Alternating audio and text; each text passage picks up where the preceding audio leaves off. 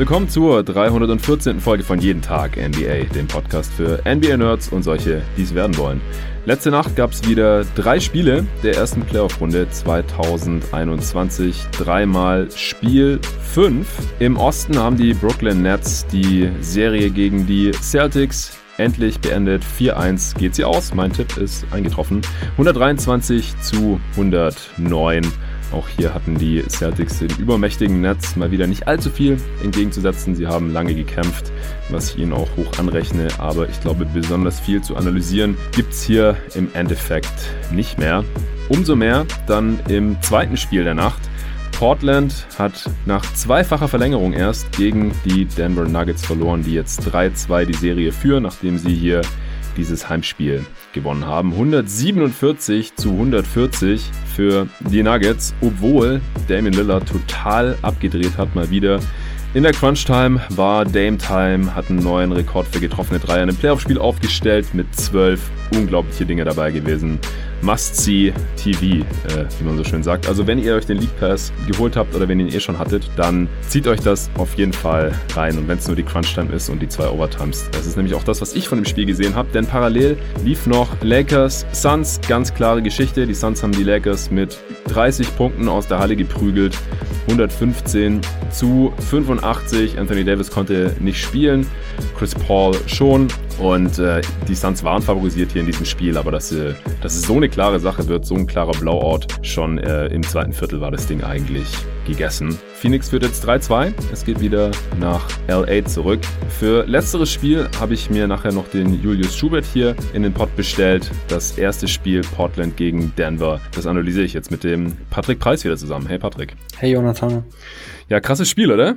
Ja, also ich bin jetzt auf alle Fälle wach. Ich habe die schon geschrieben gehabt zwischendurch. Dachte ich, es äh, wird diesmal ein bisschen eine klarere Geschichte. Im zweiten Viertel haben die Nuggets mal mit 22 Punkten geführt. Mhm. Aber mir wird keine, keine ruhige Schlussphase gegönnt in diesen Playoffs. Von dem ich glaube, ich darf mich gar nicht beschweren. Es war dann echt eine richtig spannende zweite Hälfte und die Overtime war natürlich dann richtig abgedreht. Ja, heftiges Spiel. Die erste Halbzeit konnte ich auch noch sehen, weil Celtics Netz nicht mehr so spannend war. Deswegen habe ich da das meiste noch von gesehen gehabt und wie du gerade schon gesagt hast, da waren die Nuggets teilweise schon mit über 20 Punkten vorne gewesen. Aber die Blazers haben nicht aufgegeben.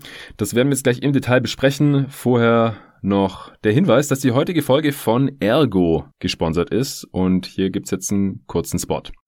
Ich weiß, dass viele meiner Hörer gerne Basketball selbst spielen oder allgemein Sport machen, auch andere Sportarten und Egal, ob ihr gerade auf dem Laufband steht oder schon durch seid mit eurem Workout, ich hoffe, ihr seid nie abgelenkt von jeden Tag NBA und den spannenden Analysen, die ich hier entweder solo mache oder mit einem Gast zusammen und dass ihr euch dann nicht noch deswegen verletzt. Das kann beim Sport ja immer mal vorkommen, gerade auch beim Basketball natürlich, wenn man jetzt auch langsam wieder mit anderen Leuten zusammen spielen kann. 2 on 2, 3 on 3, 5 on 5, je nach aktueller örtlicher Regelung. Ich freue mich auf jeden Fall schon drauf, ich bin richtig hart aufs Zocken. Naja, auf jeden Fall erzähle ich euch deswegen jetzt mal was zur Ergo Unfallversicherung. Die unterstützt euch nämlich genau dann, wenn ihr einen Unfall hattet. Mit finanziellen Hilfen und Top-Beratungen im Grundschutz und ergänzen mit individuellen Bausteinen wie dem Verletzungsgeld.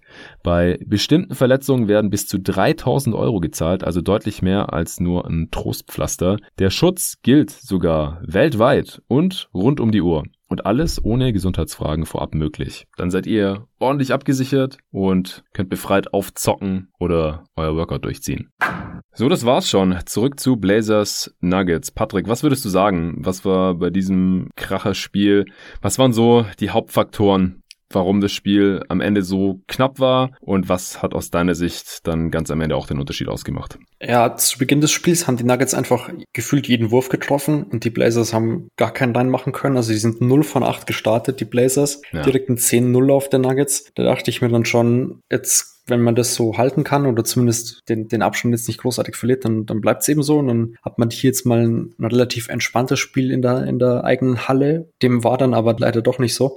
Generell hat man, finde ich, gemerkt, dass bei den Nuggets einige Spieler deutlich aggressiver waren. Also Michael Porter Jr. ist direkt richtig gut ins Spiel gekommen, hm. äh, hat dann auch ein sehr effizientes Spiel überhaupt gespielt. Auch die Verteidigung von den Nuggets war on point meiner Meinung nach. Ja viel besser als im letzten genau. Spiel. Also hat Dame Lillard viel besser im Griff gehabt am Anfang.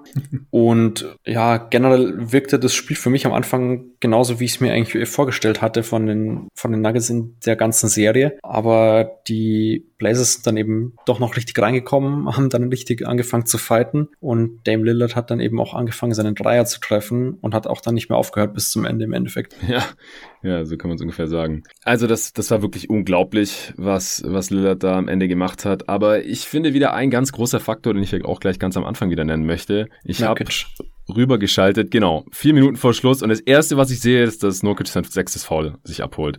Hat Aaron Gordon bei einem Dank gefoult, was grundsätzlich auch nicht falsch ist, weil das sind halt zwei sichere Punkte. Und ähm, Aaron Gordon, wenn er dann halt Freiwürfe nehmen muss, dann sind das keine zwei sicheren Punkte. Er war dann auch 0 von 2, also grundsätzlich eine gute Aktion äh, gegen Ende des vierten Viertels, aber halt nicht, wenn du schon fünf Fouls hast. Äh, die anderen fünf Fouls, ehrlich gesagt, habe ich nicht gesehen. Ich glaube, ich habe mal drauf geguckt. Zur Halbzeit hatte Nurkic nur ein oder zwei Fouls. Und ich habe es dir im Pod schon mehrmals gesagt. Er ist einfach der große und entscheidende Faktor aus meiner Sicht. Denn mit ihm auf dem Feld ist die Offense der Blazers besser. Aber was noch viel wichtiger ist, die Defense ist extrem viel besser. Sie haben einfach keine anderen Optionen, wenn Nurkic nicht spielen kann. Kanter ist Toast und ansonsten Small Ball, Ronnie Hollis Jefferson funktioniert quasi genauso schlecht. Äh, und dann in der Crunch-Time musste man halt wieder mit Covington und Mello spielen auf den großen Positionen. Mello hat im Post-Up gegen Jokic sogar ein paar Mal ganz guten Job dann gemacht. Aber ideal ist es natürlich auch nicht. Ähm, das ist einfach eine absolute Katastrophe, wenn, wenn Nurkic jetzt in vier von fünf Spielen, glaube ich, Foul Trouble hat oder ausfällt. Also, als ich das gesehen habe, habe ich gedacht, okay, die Blazers, die werden es nicht mehr gewinnen. Hat sich dann noch ein bisschen hingezogen, weil Lillard danach, glaube ich, noch, weiß ich nicht, sechs Dreier getroffen hat oder so. Aber das ist wieder extrem schade mit ihm auf dem Feld. Nurkic, ähm, die Blazers plus eins in einem Spiel, das sie mit sieben Punkten verloren haben. Das in 24 Minuten. Er konnte wieder nur die Hälfte der regulären Spielzeit spielen, hat 13 Punkte, 11 Rebounds aufgelegt, gar nicht so wild, auch sechs Turnovers. Aber mit ihm auf dem Feld sind die Blazers halt irgendwie konkurrenzfähig mit den Nuggets oder sogar besser als die Nuggets und in die Minuten ohne ihn, die verlieren sie gnadenlos. Wie kam es denn zu seinem Foul Trouble in dem Spiel? Das habe ich, wie gesagt, nicht sehen können, leider. Ja, so ganz schlimm war es eigentlich gar nicht. Das schon gemeint, zur Halbzeit war es noch in Ordnung, aber irgendwie hat er sich dann in der zweiten Halbzeit dann ein paar dumme Falls abgeholt, vor allem das fünfte. Das war ein Moving Screen, der war einfach schlecht gesetzt, war auch ein ziemlich klarer Moving Screen, der mhm. wird dann schon gepfiffen. Ähm, und er hat sich halt dann im Endeffekt drei Sekunden später das das sechste Foul abgeholt mit dem Dank direkt. Also eigentlich hätte da deutlich intelligenter agieren müssen, weil also mittlerweile müsste eigentlich klar sein, dass er so wichtig für das Team ist, dass er eben nicht fehlen darf. Du hast es ja schon gesagt. Also die zwei Spiele, die er durchspielen konnte, oder wo er nicht so in Foul Trouble war, die hat man gewonnen und die drei, in denen er richtig Foul Trouble hatte oder sogar ausgefault ist, die hat man halt jetzt verloren. Klar, heute äh, in Overtime denkbar unglücklich, ähm, aber halt trotzdem weiß ich nicht genau, ob man da dann zu dem Dank so hingehen muss. Ist dann natürlich auch so eine Sekundenbruchteilentscheidung für die meisten Spieler, ja. aber fand ich doch irgendwie ziemlich unclever. Ja, also wie gesagt, das sechste Foul an sich war jetzt keine dumme Entscheidung, aber wenn du halt schon fünf hast und dein Team einfach abstinkt, wenn du runter musst, dann vielleicht auch wegbleiben bleiben. Äh, ich denke, da sollten wir uns jetzt aber auch nicht mehr länger dran aufhalten. Was waren denn aus deiner Sicht so in, in der regulären Spielzeit bis zur Crunch-Time noch größere Faktoren? Was ist dir aufgefallen? Vielleicht gerade auch im Unterschied zum letzten Spiel. Wir haben das vorletzte zusammen schon besprochen gehabt. Spiel 3, Spiel 4 habe ich hier mit dem Arne besprochen. Das war ja ein Blowout-Win für Portland, weil da defensiv, also danach hat Malone sie auch soft genannt. Ich habe hier im Bot gesagt, dass sie keinen kein Biss hatten oder keinen defensiven Fokus, äh, schlecht, einfach miese Defense gespielt haben. Ich glaube, äh, muss man nicht drum rumreden. Das sah heute direkt besser aus, hat man sofort gesehen. Und offensiv lief es am Samstag ja auch überhaupt nicht und äh, heute dann auch umso besser. Nicht nur von hinter der Dreilinie, auch Jokic war besser unterwegs, was am Samstag natürlich auch ein Riesenproblem war. Also wenn halt Jokic, der im Angriff so die erste, zweite und dritte Option ist ungefähr, wenn es bei ihm nicht so läuft. Und heute hat er auch kräftige Schützenhilfe noch bekommen von Michael Porter Jr., der am Samstag ja nur ein Field Goal getroffen hatte, äh, nur Dreier genommen hatte, eins von drei. Der hat heute 26 Punkte rausgehauen. Jokic 38 und neun Assists auch mal. Äh, endlich mal viele Assists für Jokic. Was ähm, ist dir da noch so aufgefallen in den ersten dreieinhalb Vierteln? Im Endeffekt lief es am Anfang wieder recht ähnlich zu dem Spiel, was wir vor ein paar Tagen schon besprochen haben. Also sie haben Jokic wieder One-on-One verteidigt. Er kam wieder nicht so richtig zu seinen Pässen. Dafür ähm, haben am Anfang eben die Shooter sich davor schon recht gute Würfe erarbeiten können. Also Michael Porter Jr. war 10 aus 13 am Ende mit 26 Punkten. Monte Morris hat gerade in der zweiten Hälfte seine Würfe getroffen, ist dann auch an die Freiwurflinie gekommen und hat da 10 von 11 Stück getroffen, am Ende 28 Punkte. Auch durchaus gute Entscheidungen, den Ball nicht unnötig hergegeben. Das war schon extrem wichtig, fand ich. Hm. Und generell ist mir eben aufgefallen, dass das Teamgefüge recht gut funktioniert hat. Also Denver hat in der quasi Starting Five, also Campazzo hat heute nicht so viel gespielt, nur 22 Minuten, aber Montemorris dafür 41. Wenn mhm. man den quasi reinnimmt, hat die Starting Five 124 Punkte gemacht bei Denver. also da kam von der Bank dann auch nicht mehr so viel, logischerweise. Das ist mehr als doppelt so viel wie am Samstag. Am Samstag haben die Starter zusammen, glaube ich, 45 Punkte gemacht gehabt. Ja gut, Jokic war letztes Mal nicht so gut und ja, ja, du hast schon gesagt, Michael Porter Jr. gab mal drei Field Goals genommen. Also das war heute definitiv ganz anders und auch ziemlich wichtig, dass eben genau die beiden wieder funktioniert haben und dann eben auch noch die Schützenhilfe von den Guardspots kam. Ja, am Ende die Nuggets auch mit 20 getroffenen Dreiern, 20 von 44, das sind 46 Prozent. Rivers hatte wieder ein gutes Spiel, der war am Samstag ja auch mies, heute wieder 4 von 8 von Downtown, 18 Punkte, Jokic 3 von 9, Gordon zwei seiner vier Dreier getroffen, Porter Jr. 3 von 5, das sind natürlich äh, Fabelquoten, Monte Morris auch 4 von 9, Jermichael Green 1 von 2 und Marcus Marcus Howard auch noch von der Bank. Drei von vier Dreier, neun Punkte in 15 Minuten. Also da lief's wirklich extrem gut. Ähm, was, was ging bei den Blazers? Wieso konnten die sich dann trotzdem wieder dran kämpfen? Ja, die Blazers haben dann eben angefangen, in Form von Damian Lillard auch Dreier zu treffen. Also du hast schon gesagt, 12 von 17. Ich glaube am Ende eine True Shooting Percentage von 96,8 Prozent bei 55 Punkten. Also nicht nur effizient, sondern eben auch extrem e-, effektiv dabei. Ja, 55 Punkte. Ja. Und 10 Assists auch noch. Ja, einer der heftigsten Games, was ich eigentlich seit langem gesehen habe, gerade in den Playoffs. Also ja. 10 Assists, nur ein Turnover, auch noch drei Blocks lustigerweise. Ja. Also im Endeffekt hat er das, das Team komplett alleine getragen. Die Nuggets haben dann auch den Fehler gemacht, meiner Meinung nach, ihn gar nicht richtig zu doppeln. Mhm. Also ich weiß nicht, wie man zu der Entscheidung gekommen ist, dass man dann auch später in der Overtime nicht so richtig hingegangen ist und ihm dann nochmal ein, zwei, also jetzt nicht offene Dreier, aber für einen Dame Lillard relativ offen offene Dreier gegeben hat. Da habe ich mich dann schon irgendwann gefragt, ob da der Coaching-Staff aufgepasst hat oder ob da der Gameplan wirklich so sein sollte. Ja, ja und generell haben die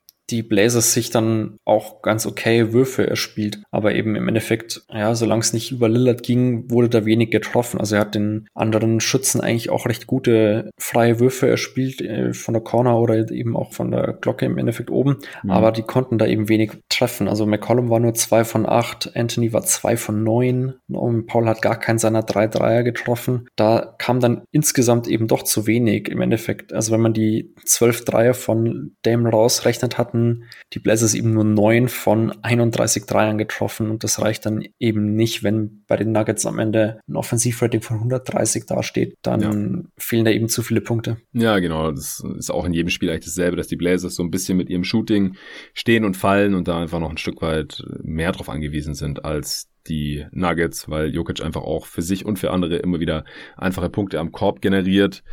Was ich bei Lillard auch auffällig fand, ich meine, der war brandheiß, 55 Punkte und eigentlich nicht zu stoppen. Der hat ja nicht nur jederzeit seinen Stepback-Dreier generieren können, sondern äh, im Pick and Roll war der auch jedes Mal sofort in der Zone, weil, das hatte ich im Pod auch schon x-mal beschrieben, Jokic in der Pick and Roll Coverage ihn einfach nicht halten kann und natürlich auch sonst niemand.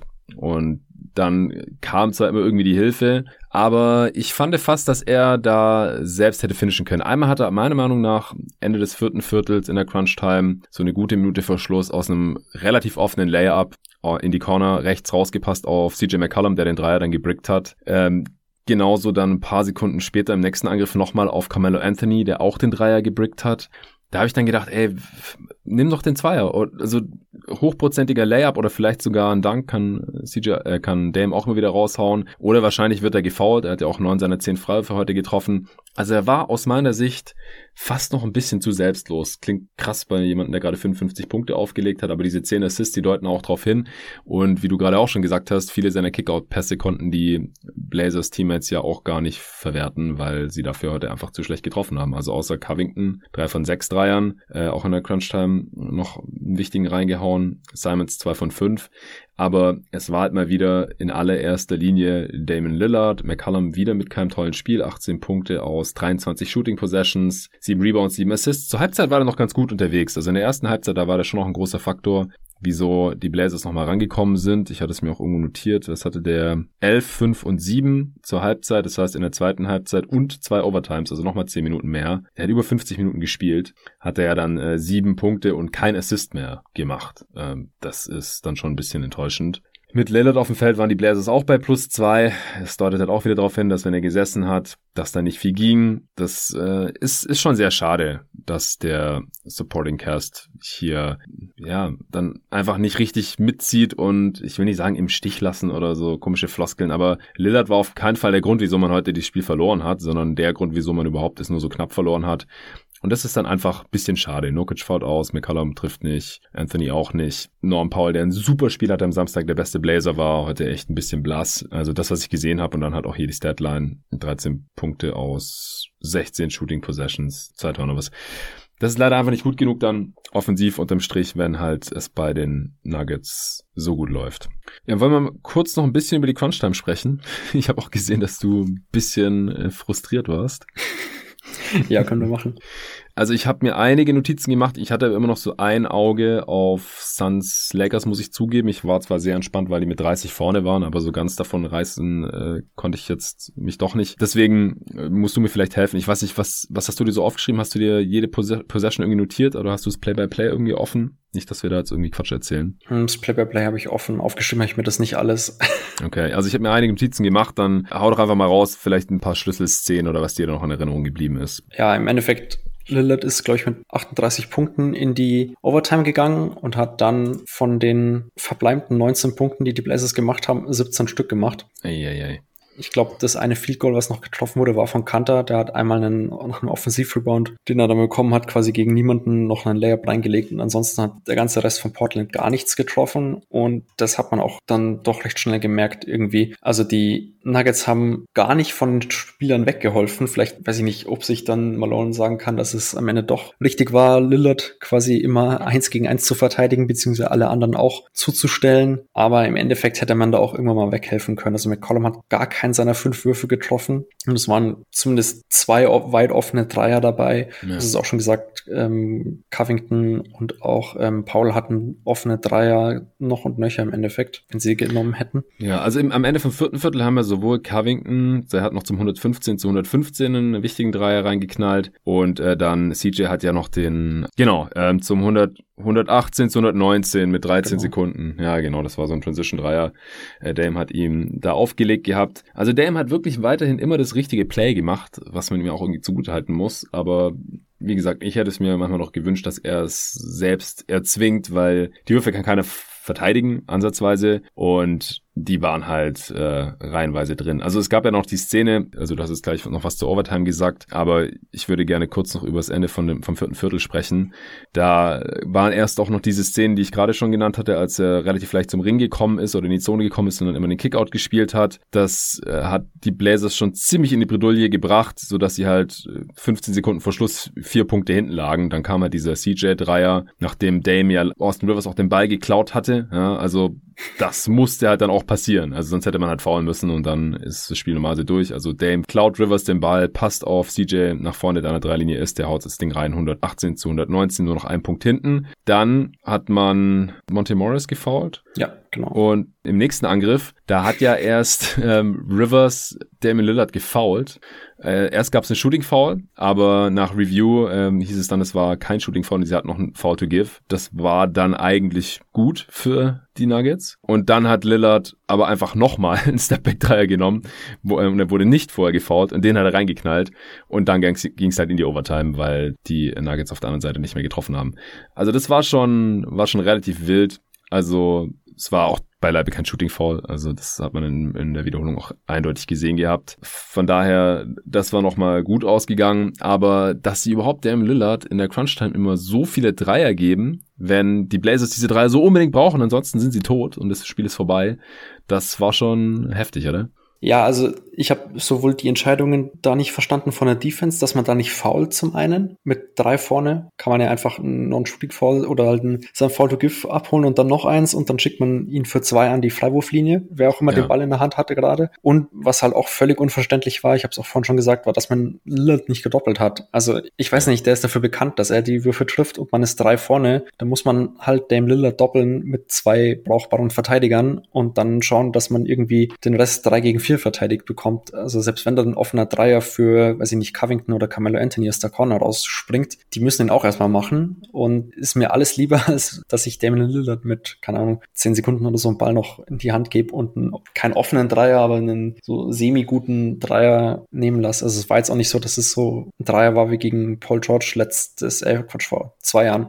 Ja. Den er da dann quasi äh, zum Abschied reingeschmissen hat. Das war ja jetzt schon für die Dame Lillard schon häufiger trifft. Ja, ja, ja, genau. Also das ist halt so eine Frage des Threat Assessments, also wie bewertet man in so einer Situation die Gefahr von welchem Gegenspieler und die allergrößte Gefahr mit riesigem Abstand, nicht nur bei den Blazers, sondern in der gesamten Liga wahrscheinlich geht halt von Damon Lillard aus und deswegen sollte man halt auf Teufel komm raus ihn zwingen, den Ball abzugeben, weil über zwei Defender, ja, kann ich ihm auch noch zutrauen, haben wir auch schon gesehen irgendwie, aber über einen Defender, das ist halt für ihn, wenn er heiß ist, quasi kein Problem. Und das andere Ding ist, da hat äh, Michael Malone wohl auch in der Press Conference dann gerade vorhin schon gesagt, dass sie einfach Angst hatten, dass wenn sie versuchen, Lillard, wenn er den Ball hat, zu faulen, bevor er wirft, dass er dann trotzdem schon in den Wurf reingeht. Und das wäre bei Austin Rivers bei diesem einen Foul auch fast passiert. Und dann hat er halt drei Freiwürfe. Oder er macht den End One rein. Deswegen wollten sie ihn halt immer erstmal beweisen lassen, dass er den Wurf treffen kann, was er dann halt auch echt oft genug konnte. Also dann ging es ja auch in die Overtime. Die Nuggets sind erstmal kurz weggezogen, aber Lillard hat in der ersten Overtime drei Dreier reingehauen, um die zweite Overtime zu erzwingen. Und da gibt es eben viele dieser Situationen, wo man sich fragen kann, wieso lassen die hier einfach Lillard One-on-One immer und immer wieder in seine Stepback-Dreier reingehen. Und der zwölfte Dreier dann auch sein äh, Rekord. Davor hatte Claire Thompson elf in den Playoffs, sonst hat noch niemand jemals äh, zehn oder mehr Dreier in den Playoffs getroffen. Und Dame jetzt halt zwölf. Und der letzte, der war übers Brett vom Logo, also ein absoluter Notwurf, aber das war ja klar, dass der dann auch noch reinfällt. Das waren dann auch die Punkte 53 bis 55 für Dame. Aber ja, dann am Ende konnten es im Prinzip die Team jetzt nicht mehr richten. Da hätte ich mir dann schon auch gewünscht, dass er es einfach erzwingt. Weil einmal hat Covington, das war, ja, nicht gut, wie, wie oft verstopft er sich, aber das wäre ein heftiger Dank gewesen. Er haut ihn gegen den Ring. Und dann äh, nochmal in der anderen Szene, das war dann so ein bisschen der Sargnagel. Da ist CJ McCallum dann beim Antritt auf dem linken Flügel an, an der Seitenlinie ins Ausgetretene. Sieht man manchmal, selbst bei NBA-Spielern. Aber in der Situation ist es halt sehr, sehr, sehr bitter. Und dann war das Ding eigentlich vorbei für die Blazers. Ja, in der ersten Overtime waren die Nuggets mit zwei Minuten vor Schluss dann im Endeffekt 134 zu 126 vorne, also acht Punkte. Ja, genau da hatte ich dann schon so ein bisschen durchgeatmet. Also natürlich, Dame Lillard ist immer eine Gefahr, aber ich dachte mir, acht Punkte Führung wird man ja wohl irgendwie jetzt über zwei Minuten noch verwalten können. Dann hat, hat man im nächsten Angriff direkt, ja, einen Jokic hat einen Fadeaway-Jumper genommen gegen Carmelo, glaube ich, anstatt dass er ja. versucht, zum Ring durchzukommen oder zumindest keine Ahnung, mit dem Rip through Foul zu äh, forcieren oder so. Das war mir dann fast ein bisschen zu soft. Dann hat Lillard natürlich direkt einen Dreier getroffen. Dann hat äh, Monte Morris nach einem echt guten Spiel einen offenen Layup im Endeffekt verlegt. Im Gegenzug hat Lillard dann wieder einen Dreier Stimmt. getroffen.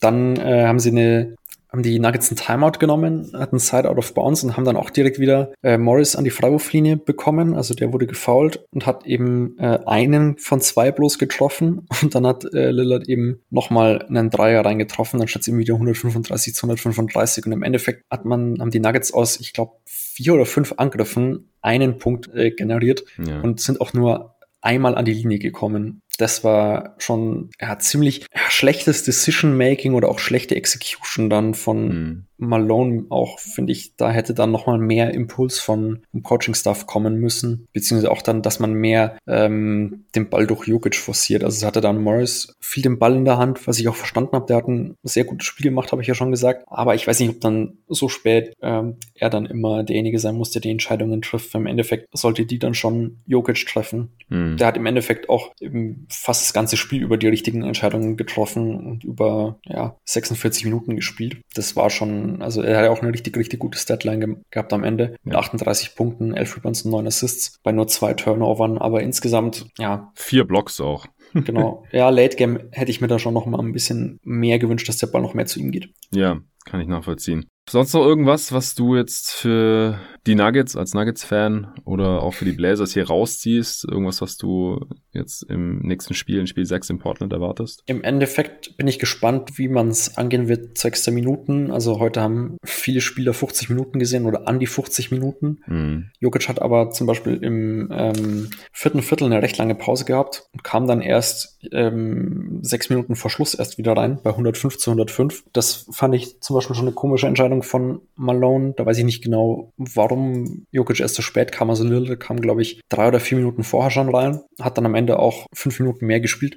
Ähm, ist natürlich jetzt die Frage, wie fit die beiden Teams in zwei Tagen jetzt sein können. Da bin ich dann schon gespannt, wie es ausschaut. Und was auch wichtig sein wird, ist, dass Nurkic auf dem Feld bleiben kann. Ich glaube, das hast du jetzt ja. schon seit zwei Wochen oder so in jedem Pod erwähnt zu dem Thema. Aber wenn der auf dem Feld bleiben kann, dann kann ich mir vorstellen, dass es nochmal eine richtig, richtig spannende Serie wird. Wenn der sich wieder so ein Fall Trouble begibt oder Fall Trouble bekommt, weil er eben ja, der Einzige ist, der da im Endeffekt was gegen Nurkic machen kann und muss, mhm. kann ich mir auch vorstellen, dass die Nuggets das nächste Spiel direkt gewinnen können.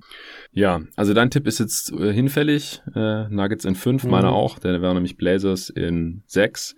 Blazers können jetzt nur noch in sieben gewinnen, wenn sie jetzt zu Hause gewinnen und dann doch das siebte Spiel in Denver holen. Mittlerweile, und das hatte ich auch gesagt, wenn es über sieben geht, dann würde ich eher auf die Nuggets tippen, weil auswärts ein Spiel sieben zu gewinnen, das ist schon extrem schwer, gerade in Denver. Und das passiert auch, ehrlich gesagt, historisch gesehen, einfach nicht so oft. Ich würde mir für die Blazers wünschen, dass wenn Lillard in dieser Form ist, dass er einfach noch mehr ballert. Weil es bringt nichts, wenn er ständig zu seinen Kollegen passt und die treffen den verdammten Korb einfach nicht. Also Dan Feldman hat auch auf Twitter geschrieben, dass im vierten Viertel und in der Overtime Lillard 28 Punkte aus 13 Würfen gemacht hat. Das sind mehr als zwei Punkte pro Wurf. Das ist absolut krank. 28 Punkte aus 13 Würfen und seine Teammates haben 18 Punkte aus 27 Würfen gemacht. Seine Teammates haben mehr als doppelt so viele Würfe wie Lillard bekommen oder genommen und haben zehn Punkte weniger gemacht. Das ist einfach absolut verrückt und da sollte man die Konsequenzen draus ziehen. Also entweder hofft man halt, dass äh, CJ McCollum ein starkes Spiel hat oder dass die drei allgemein auch abseits von Lillard sehr gut fallen. Sonst ist es schwer für die Blazers oder dass der Lillard halt wieder absolut frei dreht und dann sollte der halt auch mehr ballern und dann macht er halt über 60. Also ich glaube, so wie der heute drauf gewesen wäre, mit zehn Würfen mehr, dann, dann wäre der ja schon gefährlich nah an die 70 dran gekommen wahrscheinlich. Klar, es ist dann auch irgendwann, was war das, in Overtime glaube ich, da gab es irgendwann eine Szene, da hat Mello auf Lillard passen wollen. Er hat den Ball quasi so abgelehnt und nach dem Motto, ey, ich bin ein bisschen durch. Ähm, soll mal jemand anders hier bitte was machen, eine Aktion. Die Spieler stoßen natürlich auch dann in ihre Grenzen. Playoff-Basketball ist sehr intensiv und äh, wenn du halt schon über 50 rausgehauen hast, hast du da auch gegen diese Nuggets-Defense sicherlich für gearbeitet. Deswegen ist jetzt ein bisschen leichter gesagt als getan, aber für mich war das heute halt der Unterschied, dass die Rollenspieler oder Co, der Co-Star von Dame in den Overtimes einfach nicht mehr getroffen haben. Und bei den Nuggets sah es halt anders aus. Und dann ich halt die Geschichte mit Nokic halt, klar, das, das ist immer grundlegend so. Ich fand es auch fast ein bisschen ähm, verwunderlich, dass Lillard nicht mehr geballert hat, weil, also er hat, gut, er hat 17-3 genommen. Die Frage ist, wie viel kann er denn eigentlich noch mehr nehmen überhaupt? Aber ähm, er hat ja die letzten Spiele eigentlich schon gezeigt, dass er dann auch mal mehr drauf halt hält, selbst wenn er nicht so gut trifft. Und heute hat er halt fast jeden Wurf getroffen, also 70 Prozent aus dem Feld und 70 Prozent von der Dreierlinie. Dann, keine Ahnung, dann nimm halt noch 10 Dreier mehr oder so, wenn es sein muss. Das war schon, weiß ich nicht. Er hat natürlich auch versucht, seinen Teammates irgendwie im Spiel mitzunehmen nehmen. Ist natürlich auch eigentlich äh, löblich, aber in so einem fast Do-or-Die-Game, ja, hätte er vermutlich wirklich mehr machen müssen. Ja, also es äh, gibt jetzt noch ein Heimspiel für die Blazers, aber könnte so ein bisschen vorentscheidend gewesen sein. 3-2. Also die Blazers sind jetzt einfach in jedem der beiden nächsten Spiele mit dem Rücken zur Wand. Und dann ist es wirklich Do or Die. Ähm, ja, für, für die Nuggets können sicherlich mitnehmen, äh, positiv, dass äh, MPJ ein bisschen aufgewacht ist und äh, auch Monte Morris von der Bank. Also das bekommt man sicherlich auch nicht in jedem Spiel. 28 Punkte von ihm. Äh, Jokic sah wieder aus wie Jokic, wie der MVP halt so spielt. Rivers ist immer eine Wildcard. Aaron Gordon auch irgendwie, der 14 und 10 aufgelegt hat. Vier Offensiv-Rebounds, auch sehr wichtig. Vier Assists. Ja, das war's, was ich jetzt zu dem Spiel hatte. Hast du noch irgendwas? Ich glaube, ich habe mir nichts mehr weiter aufgeschrieben. Einzige, was man vielleicht noch kleine, weiß ich nicht, witziges Nugget noch. Okay. Äh, Ronde Hollis Jefferson in nicht mal neun Minuten mit minus 21. Ja, genau, also der Small Ball mit Hollis Jefferson der hat noch schlechter funktioniert als Kante. Kante hat er sogar dann in der Overtime nochmal gespielt, weil sie einfach nicht die ganze Zeit small gehen wollten und weil die Nuggets das dann auch gar nicht richtig bestraft haben tatsächlich. Die Minuten mit Kante in den letzten Spielen, die war ja, waren ja total katastrophal. Aber da ging's dann noch, er hat 14 Minuten gespielt. Ja, aber er hat da auch nicht besonders viel gerissen. Ich glaube, ein Offensiv-Rebound hat er noch geholt oder so. Ja, die zwei Punkte, die die Teammates von Lillard in der Overtime geholt haben, das waren die von Kanter. Du hast es vorhin erwähnt, er hat insgesamt vier Punkte und zwei Rebounds in 14 Minuten und steht nur bei minus acht. Immerhin. Okay, Patrick, vielen Dank dir, dass du hier wieder durchgemacht hast, dir das Game komplett reingezogen hast, was äh, ich nicht konnte und das jetzt mit mir hier noch besprochen hast. Es bleibt eine sehr spannende Serie. Übermorgen geht's weiter. Und hier geht's gleich weiter mit der Analyse zu Lakers Suns. So, und jetzt ist wie versprochen der Julius Schubert hier am Start. Morgen, Julius. Morgen. Wie geht's dir jetzt? Die Suns haben die Lakers ja ganz schön aus der Halle geblasen. Ohne Anthony Davis, selbstverständlich.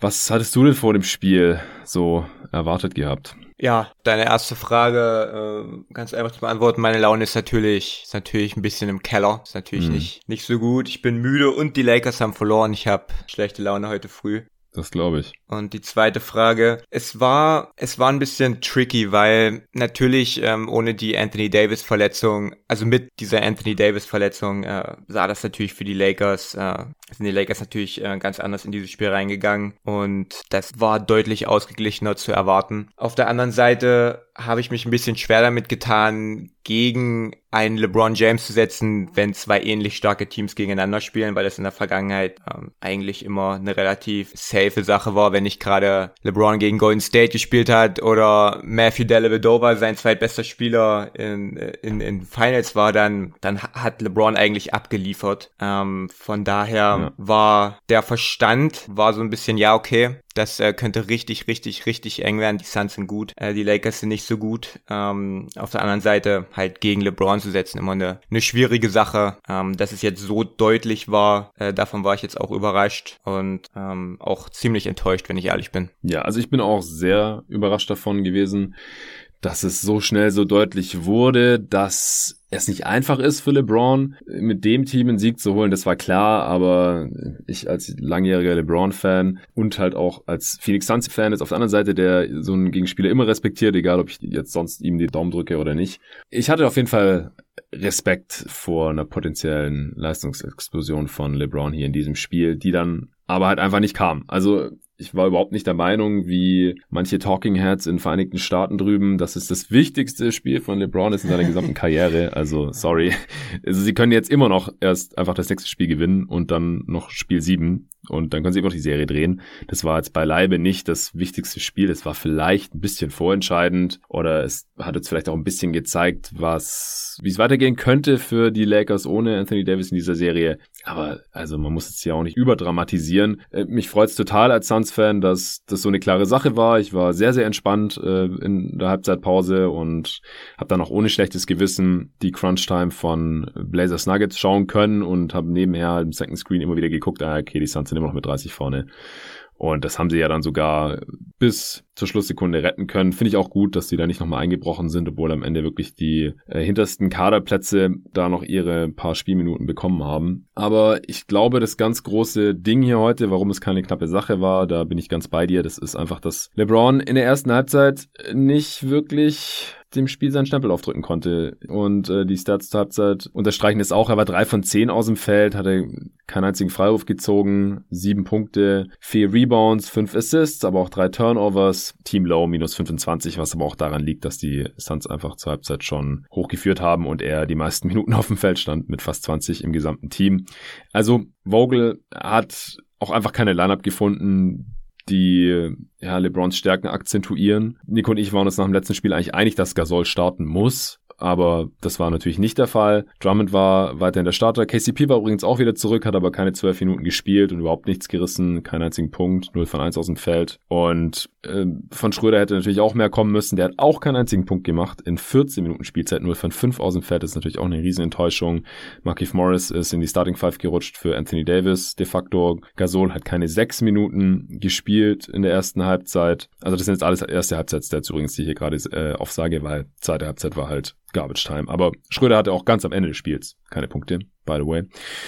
Also, das war alles schon ziemlich ernüchternd. Was hast du da so gesehen, was Frank Vogel hier in diesem Spiel versucht hat? Bevor wir über Sachen wie, wie Taktik oder Game Planning oder selbst, dass die Spieler die Würfe machen, äh, wenn sie sie haben und wenn sie offen sind, äh, bevor wir über sowas reden können und bevor sowas überhaupt wichtig wird, müssen wir schauen, wie, wie das Team überhaupt aufgetreten ist, wie die, wie der Einsatz war, wie die okay. Mentalität in einem, in einem Spiel 5 in den Playoffs. Es ist kein Spiel 1 gewesen und es war auch kein Regular Season Spiel an einem Dienstagabend im Januar, mhm. was kein juckt, sondern es ist ein Spiel, wo deine Saison auf dem Spiel steht. Es war kein Elimination Game, aber so nah dran, wie es halt nur geht. Eine Stufe davor halt, ja. Genau. Und wie die Körpersprache ist. Und das war unter aller Sau, was die Lakers da gezeigt haben dass man, wenn man vor allem im ersten Viertel einen freien Wurf hatte, dass man den nicht genommen hat. In mehreren Situationen des Lakers Rollenspieler Würfe nicht nicht genommen haben, wenn sie sie eigentlich hätten nehmen sollen. Dass LeBrons defensiver Fokus und diese defensive ähm, Intensität, die wir eigentlich das ganze Jahr über von ihm gesehen haben, nicht da war. Und dass jemand wie Dennis Schröder, der in ein paar Monaten den größten Vertrag unterschreiben möchte, den er je unterschrieben hat in der NBA, hm. in einem Spiel, wo Anthony Davis ausfällt und das ein Spiel wäre, wo man in einem Vertragsjahr in so einem tiefen Kader bei den Lakers, bei Schröder war immer die Frage, okay, wie kommt er damit klar, dass es Spiele gibt, wo er, wo er weniger, weniger Touches bekommt, wo er auch mal äh, vielleicht in der Crunch-Time nicht auf dem Parkett steht. Und das war heute ein Spiel, wo du, wo du wirklich zeigen kannst, dass du zumindest ein bisschen was von dem dir auch geben kannst, was, was Anthony Davis geben kann. Natürlich äh, nur ein bisschen. Ähm, und das hat er auch nicht gemacht. Und das, das war schon das ganz, ganz große Problem. Und wenn man das dann kombiniert mit äh, einer taktischen Einstellung und, und den Lineups, wie du es gerade schon gesagt hast, ähm, ein bisschen, dann kommt sowas halt zustande. Ja. Ja, also das ist auf jeden Fall noch ein wichtiger Punkt, dass die Lakers hier ja auch ein bisschen seltsam aufgetreten sind.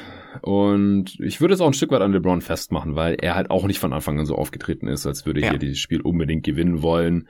Da haben wir ihn schon ganz anders erlebt gehabt in diversen Situationen wie dieser hier. Da ist dann halt wirklich die Frage, woran liegt's? Ist er immer noch nicht bei 100 Prozent? Also so was Peak-Leistung angeht. Ich glaube, das haben wir im letzten Spiel gesehen. Peak-athletische Leistungen. Die kann er schon abrufen. Aber mhm. ich weiß halt nicht, ob es ihm immer noch zu anstrengend ist, in jedem Angriff die Zone zu attackieren, weil, weil das wäre ja gegen diese Suns auch immer noch das beste Mittel gewesen. Und dann wäre es, wie gesagt, wahrscheinlich auch folgerichtig gewesen, mehr Marcus Gasol neben ihm zu spielen, damit er mehr Platz ist. So war halt neben Drummond weniger Platz. Und im äh, Pick and Roll ist da relativ wenig dabei rumgekommen. Äh, im, aber er hat ja eigentlich, wenn er jetzt nicht im dritten Viertel noch diese relativ bedeutungslosen fünf Dreier reingenagelt hätte, wäre das ja auch eine ganz miese Statline für ihn gewesen mm. hier in mhm. diesem Spiel. Er hat 32 Minuten gespielt, 24 Punkte gemacht, 5 Rebounds, 7 Assists, sieht ganz okay aus, aber das spiegelt halt für mich überhaupt nicht wieder, wie er hier aufgetreten ist. Also er hat am Ende wirklich immer noch keinen einzigen Frau. Also er hat es nicht drauf angelegt heute, er hat es überhaupt nicht mm. erzwungen und die äh, Mitspieler, die,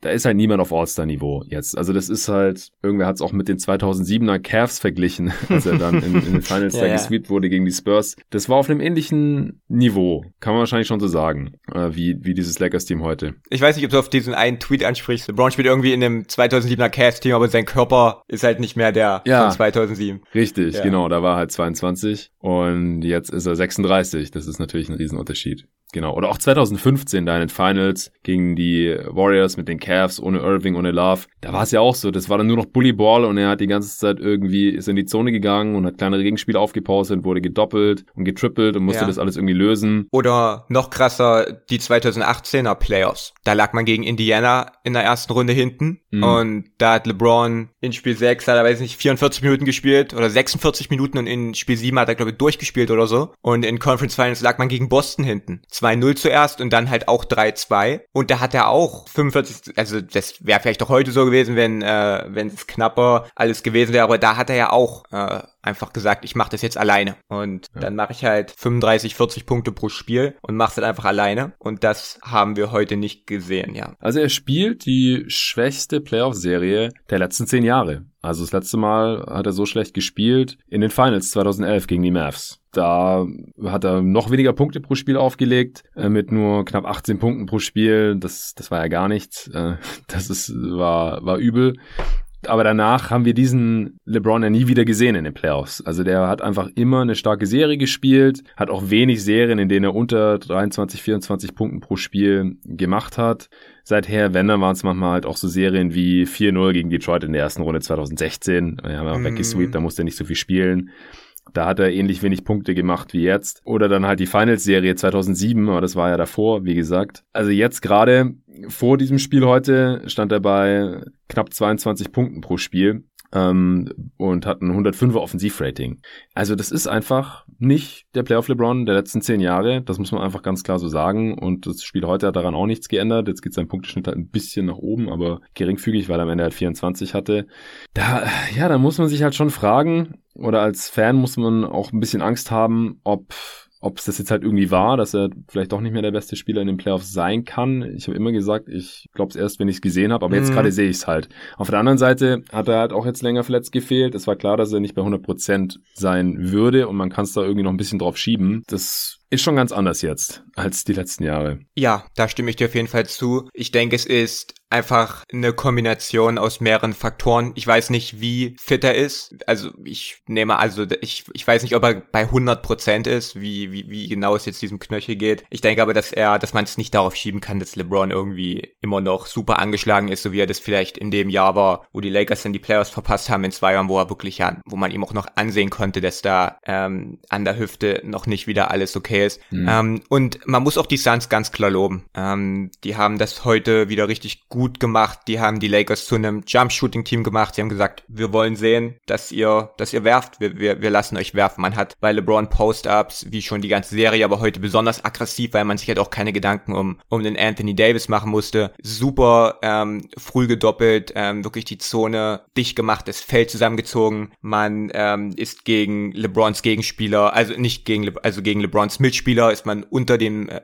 Ballscreens und Off-Ball-Screens durchgegangen. Man hat sehr viel reingestuntet, super viel reingeholfen. Und LeBron ist halt jemand, der über den Drive kommt und das ist immer noch die allergrößte Stärke in seinem Spiel, zieht zum Korb ähm, und macht da dann das Play, sei es äh, der Dump-Off-Pass rauskicken oder selber den Abschluss suchen. Und das haben die Suns ihm super gut weggenommen mhm. in diesem Spiel heute. Und das war, denke ich, ein ganz, ganz großer Faktor. Also ich möchte da jetzt auch nicht unterbewerten, was die Suns da für einen Job gemacht haben und es einfach alles darauf schieben, dass LeBron zu passiv war dass er nicht genug Hilfe hatte, sondern da haben die Suns einen riesigen Anteil daran. Ähm, ich finde auch, dass die mhm. Lakers, äh, Frank Vogel und auch die Mitspieler ähm, ihm da auch nicht sonderlich bei geholfen haben. Zuallererst, indem man halt Drummond, Drummond hat gut, gut gespielt, die letzten Spiele ähm, auch sehr viel äh, Lob bekommen, aber das ändert halt nichts daran, dass das Spacing trotzdem Trash ist, wenn, wenn er auf dem Parkett steht. Und wenn man dann Werfer hat, die nicht respektiert werden ähm, und man läuft keine Off-Ball-Actions, ähm, wenn, wenn LeBron im Post den Ball hat. Ähm, und da gibt's ja verschiedene Sachen. Und wenn weder irgendjemand den seinen Standort wechselt oder zum Korb cuttet, also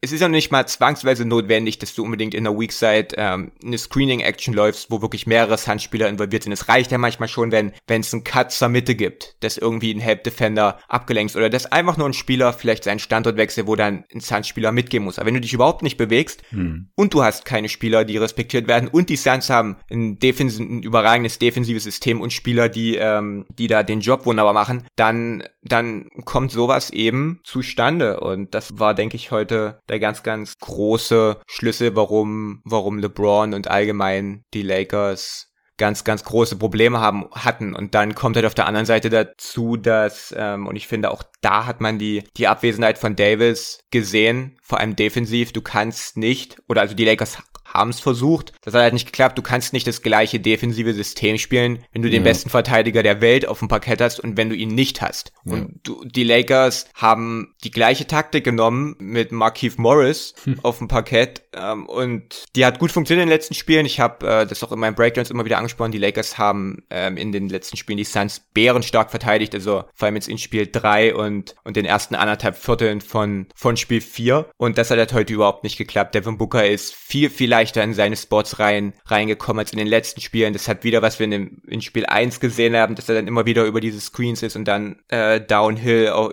über die rechte Seite gekommen ist. Das hat wunderbar geklappt heute. Das hat man in den letzten Spielen ähm, komplett unterbunden. Ähm, Cameron Payne, äh, ja, Anthony Davis, äh, Anthony Davis hat schon gesagt gehabt während des Spiels, du, wir können nicht gegen Cameron Payne verlieren. Ähm, und das ist, das ist heute passiert. Äh, Chris Paul sieht Welten besser aus als noch vor zwei Spielen. Ja. Ähm, die Andre Ayton war wieder wunderbar. Und was ich gut fand, ist, dass die Suns wirklich diese langsam, Langsamkeit, ist es ein Wort? Ich weiß ja, gar nicht. Ja, Langsamkeit kann man schon sagen. Langsamkeit dieser, der Lakers Bigs äh, wirklich attackiert haben. Marcus Soul, der wird schon die ganze Serie angegriffen, ähm, indem man versucht, ihn, ihn, ihn weiter weg vom Korb zu ziehen und dann mit Tempo zu schlagen. Ante Drummond ist nicht schnell, äh, Morris ist nicht wirklich schnell und LeBron ist zwar schnell, aber er ist jetzt auch nicht mehr der Spieler, der da vor ein paar Jahren war. Ähm, und da hat man echt draus Kapital schlagen können, wenn dann der Wurf so fällt. Ähm, dann kommt sowas relativ schnell zustande, so eine Abschlachtung. Ja heute. Ja, du hast schon mehrere Sachen angesprochen. Also Booker hat sich gleich viel wohler gefühlt, dass da kein Anthony Davis auf der anderen Seite steht und die ganze Zeit die Räume zumacht und ihn von hinten blockt und richtig rotiert. Das hat man, hat man sofort gemerkt, finde ich. Also Markif Morris, der hat zwar direkt den ersten Dreier reingeknallt, da habe ich schon gedacht, mm. oh oh. Und die Lakers sind gut mal, gestartet. Ja, es stand 10-10 nach ein paar Minuten, genau. Es stand 10, ich glaube, es stand 10-4 sogar oder 10-6 möchte ich meinen. Dann hatten die Suns diesen 14-0-Lauf. LeBron hatte relativ frühen Dreier und hat dann aber den nächsten direkt fast vom Logo genommen, wie immer, wenn er einen Dreier trifft. dann ist er auch einmal zum Korb gegangen und wurde von Caruso angespielt. Also die Lakers sind gut gestartet und dann war es sofort vorbei. Aber ja. Ja. Ähm, aber gerade auch so, Book hat einmal Offball, Marquise Morris mit einem Richtungswechsel heftig verladen. Das kann er gegen Anthony Davis einfach nicht machen und hatte dann ähm, einen freien Jumper, als er den Ball bekommen hat. Und ist sehr schnell warm gelaufen, hat dann auch so einen crazy On-and-One Off-Balance-Shot äh, noch getroffen und hatte in der ersten Halbzeit schon 22 Punkte. Am Ende 30, 7 und 5 in 33 Minuten äh, ziemlich effizient unterwegs. Also das war schon mal richtig stark, das hatte ich auch nach dem letzten Spiel gesagt. Also Booker, der muss jetzt mal liefern und gerade wenn Anthony Davis nicht spielt und die Defense der Lakers nicht auf dem Niveau agieren kann, dann muss er das ausnutzen und das hat er heute gemacht. Chris Paul sah auf jeden Fall besser aus, äh, bis er dann äh, noch einmal gestürzt ist und sich wieder so ein bisschen an seiner Schulter wehgetan hat. Da hat Wes Matthews ihn versucht auszuboxen im dritten Viertel und ja, irgendwie im Rücken getroffen, war nichts Schlimmes, gab auch kein Flagrant, wurde sich angeschaut, danach haben die beiden noch kurz miteinander gequatscht, aber Chris Paul hat dann halt auch nicht mehr gespielt, deswegen nur 23 Minuten heute.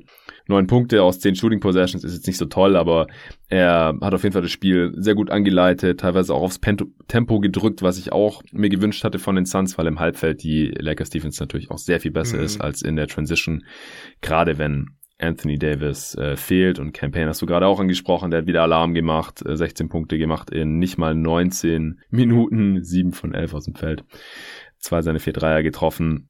Aiton äh, war, war wieder solide unterwegs, äh, heute nicht ganz viele Punkte gemacht, aber äh, das äh, haben auch andere Leute übernommen. Michael Bridges äh, hat einen guten Start ins Spiel und dann sind die Suns halt auch echt ins Rollen gekommen. Dann haben die die Dreier genommen, ohne zu zögern. Gerade in der ersten Halbzeit ist der Dreier sehr gut gefallen. Wir, so gut wie in der ganzen Serie noch nicht gefallen ist wahrscheinlich. Ähm, am Ende waren sie zwar nur bei 14 aus 42, aber in der ersten Halbzeit war die Quote da deutlich besser. Frank Kaminski hat wieder gespielt. Ich äh, habe mich auch wieder drüber aufgeregt, weil er auch hier wieder abused wurde und zu dem Zeitpunkt war das Spiel halt noch einigermaßen offen. Also Drummond hat ein And-One gemacht, zum Beispiel aus dem Pick-and-Roll mit LeBron, mhm. hat es mal geklappt und war ein softes Foul von Kaminski an Drummond. Sowas, ich kann das einfach nicht sehen. Also ich verstehe nicht, wie man Kaminski spielen lassen kann, wenn auf der anderen Seite Andre Drummond und LeBron James stehen. Das geht einfach nicht.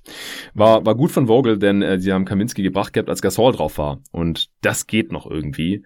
Aber äh, Vogel hat dann Drummond sofort äh, reingeschickt, als er gesehen hat, dass Kaminski äh, hm. gerade spielt. Ja, am Ende vom ersten Viertel dann 26-34, die sonst nur mit acht vorn. Also, aber schon im Offensivrating von 148 zu dem Zeitpunkt. Und es ist dann auch das restliche Spiel nicht mehr allzu viel weiter nach unten gegangen, oder die, zumindest die erste restliche Halbzeit. Und dann äh, hatten die Lakers massive Probleme zu scoren im zweiten Viertel. Also die hatten einen Stretch drin, wo sie über sieben Minuten nur zwei Punkte gemacht haben. Das haben wir ja schon mal gesehen in der Serie, dass äh, die Teams große Probleme haben, viele Punkte aufzulegen in einem Viertel, aber das waren dann halt beide Teams, die sich sehr gut verteidigt haben, weil halt Anthony Davis noch mit dabei war. Und die Lakers konnten es dann heute halt nicht aufrechterhalten und deswegen haben die Suns sich dann im zweiten Viertel schon extrem absetzen können. Das haben sie 32 zu 10 gewonnen. Und äh, so waren sie dann halt zur Halbzeit schon mit 30 Punkten vorne. Und das hat sich dann in den Vierteln 3 und 4 auch nicht mehr großartig verändert. Ja, was hast du denn jetzt noch? Ähm, was, was nimmst du noch mit aus dem Spiel? Also, dass die Lakers anders auftreten müssen, ist klar. Dass LeBron anders spielen muss, wenn sie gewinnen wollen ohne Anthony Davis, das ist klar. Und nochmal kurz zu Anthony Davis. Also, es war ja relativ lang unklar, ob er jetzt wirklich nicht spielen wird. Ich glaube, eine halbe Stunde vor Anpfiff äh, wurde es dann auf Twitter verkündet, dass er definitiv raus ist und dass Markif Morris startet. Und man hat ihn auch gesehen vor dem Spiel und er konnte halt so gewisse Bewegungen gar nicht machen, so, so eine eine Seitwärtsbewegung, mm. weil er Schmerzen hatte. Viele Leute schätzen es jetzt so ein, was ich auf Twitter gesehen habe. Also zum Beispiel auch wieder hier ähm, Brian Sutter, der Medical Doc, der immer seine Meinung zu den Sportverletzungen von äh, NBA-Spielern abgibt, einen YouTube-Kanal hat und sowas. Da habe ich einen Tweet von ihm gesehen. Also wenn Anthony Davis diese Bewegung nicht machen kann zum jetzigen Zeitpunkt, dann hält es für sehr unwahrscheinlich, dass es in zwei Tagen besser ist und er Spiel 6 spielen kann. Also das sieht nicht gut aus und deswegen würde ich jetzt auch nicht davon ausgehen, dass er spielt. Und wenn er spielt, dann ist er halt nicht fit. Das ist natürlich ein Riesenproblem für die Lakers. Aber was denkst du, muss jetzt anders laufen, ganz anders laufen, offensichtlich, als in diesem Spiel, damit die Lakers eine Chance haben, das Heimspiel zu gewinnen übermorgen? Ja, das ist äh, eine sehr gute Frage. Ich denke, all die Sachen, die ich am Anfang angesprochen habe, dass der Fokus stimmt, der Einsatz stimmt, ja. äh, dass man alles gibt, aber das ist eigentlich selbstverständlich. Aber ich dachte auch, dass es für heute eigentlich selbstverständlich ist und war es auch nicht. Ähm, von daher mhm. äh, lieber nochmal dazu sagen. Und dann muss man einen Weg finden, dass, dass die Suns nicht, nicht punkten können, wann immer sie wollen. Also wie das heute der Fall war. Ich, ich muss mir das Spiel nochmal angucken, um wirklich äh, auch zu verstehen, was genau da jetzt taktisch nicht funktioniert hat. Mhm. Ähm, heute, was in den letzten Spielen so gut funktioniert hat. Ähm, aber ich denke nicht, dass man, ich denke, dass man auf jeden Fall reage reagieren muss, dass man nicht den gleichen defensiven Gameplan mit diesem Personal haben kann, äh, den man heute hatte. Und dann, ich meine, wir haben ja gesehen, wir haben ja im letzten Viertel vom, von Spiel 4 gesehen, was bei den Lakers funktionieren kann und welche Aufstellung vor allem ja. funktionieren kann. Mit Gasol auf der 5, mit LeBron auf der 4 und dann äh, Caruso, ähm, ich glaube, es war, es war Schröder und dann, und dann einer von den Werfern noch oder selbst KCP und Matthews vielleicht, dass man maximales Spacing hat, ja. dass man, dass man jemanden hat, der auch LeBron entlasten kann, dass LeBron auch so viele Minuten wie möglich spielen kann und indem man ihm, ihn halt entlastet in den Minuten, in denen er spielt äh, mit Gasol und LeBron hat auch Offball einsetzt, auch als Screener, auch mal als Cutter.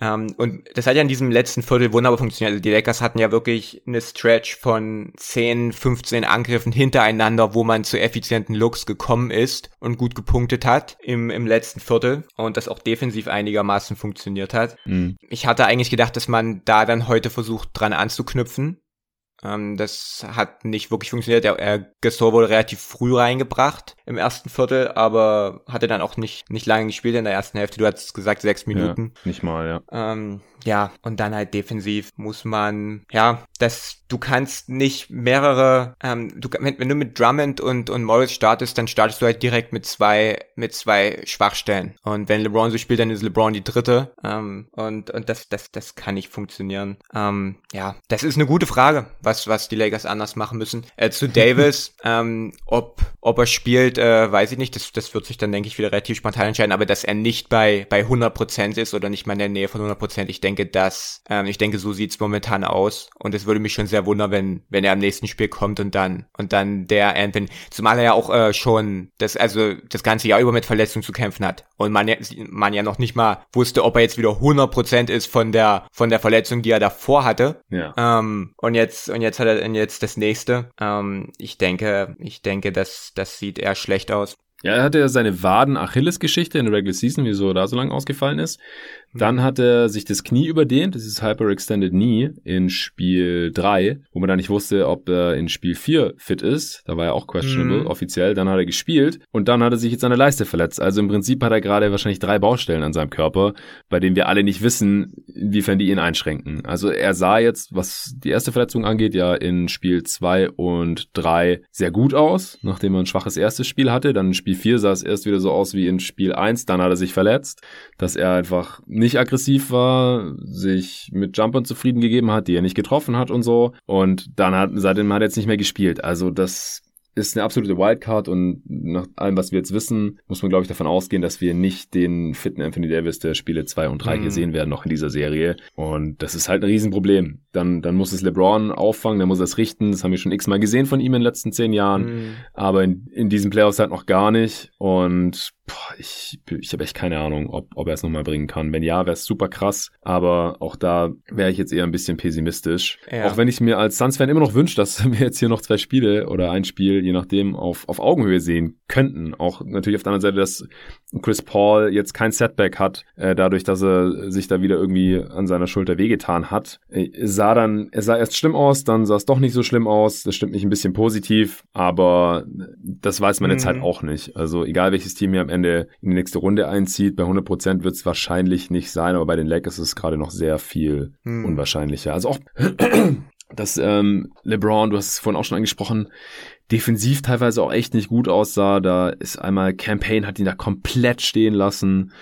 Ähm, und auch in der Offense, dass du hast äh, es vorhin angesprochen, dass er, dass die Defense schon einen guten Job gemacht hat, der Suns, die ihn gut gedoppelt haben und ihm seine Sachen weggenommen haben. Aber einmal, da war er auch relativ da war ein One-on-One gegen Bridges im Post-Up und es kam gar keiner zum Doublen. Also die Suns haben ihm ein paar Bodies gezeigt in der Zone, vor allem Crowd, aber keiner kam wirklich zum Doublen. Und trotzdem hat er dann einen Kickout gespielt auf irgendeinen, Anführungsstrichen, mhm. Shooter, ja, die halt heute überhaupt nicht ich glaub, getroffen haben. Ich glaube, es war Kuzma, ich weiß nicht, ich weiß. Ich glaube auch, das war rechte Corner. Mhm und der hat den Wurf dann auch gar nicht genommen und dann gab es eine Shotclock Violation. Also da habe ich auch gedacht, eigentlich müsste LeBron hier doch Bridges zum Frühstück essen und das Ding im Korb unterbringen, wenn kein richtiges Double kommt. Und dann müssen die Suns richtig doublen und dann öffnet es ja auch wieder den Raum für die Mitspieler. Also das, das war halt echt ein, ein komisches Spiel von LeBron. Und ja klar, Schröder, also am Ende 0 von 9, 0 Punkte, das das können sie sich überhaupt nicht leisten. Er hat die ersten drei Spiele sehr gut gespielt, im letzten war er nicht mehr so gut und heute war es eine absolute Katastrophe. Er, er muss es echt bringen jetzt, denn ohne LeBron gibt es halt sonst kein Playmaking. Wo soll es denn herkommen? Also hm. das, das war ja auch im letzten Spiel so ein Ding, dass es halt Lineups gab ohne äh, LeBron, natürlich ohne AD und auch ohne Schröder. Wie sollen die denn irgendwas kreieren? In diesen Lineups muss dann Schröder übernehmen, weil äh, sonst, selbst wenn LeBron ein krasses Spiel hat im nächsten Spiel, er wird ja mindestens fünf Minuten auf der Bank sitzen und wenn die so katastrophal sind, wie äh, jetzt in den letzten ein, zwei Spielen, dann wird es halt auch nichts. Also mhm. wird echt schwer für die Lakers, denke ich. Und die, ja. die Suns, ich glaube, da ist jetzt teilweise bei vielen Spielern so der Knoten geplatzt, die einfach die ersten vier Spiele total angespannt waren. Die sind jung, erste Playoffs, oh Gott, mein Dreier fällt nicht, was soll ich tun? Ich kann nichts gegen LeBron machen, äh, defensiv. Und heute, da haben die alle mächtig Selbstvertrauen get äh, getankt, alle haben Spielzeit bekommen, jeder hat ein positives Erlebnis gehabt, äh, hat einen Slam gehabt oder einen Dreier oder einen geilen Pass gespielt und die haben gefeiert und es war eine einzige Party, dieses Spiel. Äh, das sollte man wahrscheinlich jetzt auch nicht, nicht unterschätzen. Also ich, ich, würde immer noch nicht gegen LeBron wetten. Ähm, Suns in sechs hätte ich mir auch schwerlich vorstellen können, aber klar, da wusste man auch noch nicht, dass Anthony Davis verletzt sein würde, da wusste man auch nicht, dass Chris Paul erstmal angeschlagen sein würde oder dass KCP ein Spiel verpasst. Das sind jetzt einfach schon so viele Faktoren, das konnte man vor der Serie alles gar nicht einschätzen, das ist klar. Aber mhm es, wenn jetzt nicht viel passiert bei den Lakers im nächsten Spiel, dann ist das Ding nach sechs Spielen durch. Das wäre schon krass, dann ist der amtierende Champ einfach raus in der ersten Runde. Dann war's das. Ja, ja, zu Dennis Schröder. Äh, das ist Playoff-Basketball. Du spielst mehrere Spiele gut und Dennis Schröder hat wirklich gut gespielt und dann macht der Gegner Änderungen. Und in diesem Fall war es, dass die Suns ihm die rechte Seite dicht machen und ihn konsequent nach links schicken, was er nicht so gerne macht, und mhm. dass man unter Screens durchgeht. Und damit hatte sich die Sache jetzt für Dennis Schröder erledigt. So, ja, hat er jetzt keine Antwort drauf gehabt und das kam dann jetzt heute bei raus und das, das geht nicht. Also äh, da muss man irgendwie Mittel und Wege finden, wie man, wie man trotzdem irgendwie hilft. Also null Punkte ähm, als, als jemand, von dem man vielleicht gehofft hat, okay, dann kann der heute den Schritt machen, der zweitbeste Spieler des Teams sein. Ja Äh, das ging gar nicht. Und, und zu LeBron. Noch ganz kurz zu Schröder. Äh, ja. Was mir auch aufgefallen ist, dass heute Bridges mehr gegen ihn verteidigt hat, weil dadurch, dass Markif Morris gestartet ist, ähm, konnte man teilweise Booker oder Chris Paul auf ihm verstecken. Er hat dann auch mal mhm. versucht, irgendwie Booker aufzuposten oder ja, so und hat dann einen Turnaround gebrickt. Also das ja. ist ja das, was man als Suns Defense auch sehen möchte. Und äh, dann hat Crowder LeBron verteidigt, weil er logischerweise nicht AD verteidigen musste, weil er nicht da war. Aiton hat Drummond verteidigt, was auch besser ist für die gesamte Defense, weil er natürlich von dem weghelfen kann und den Ring beschützen kann.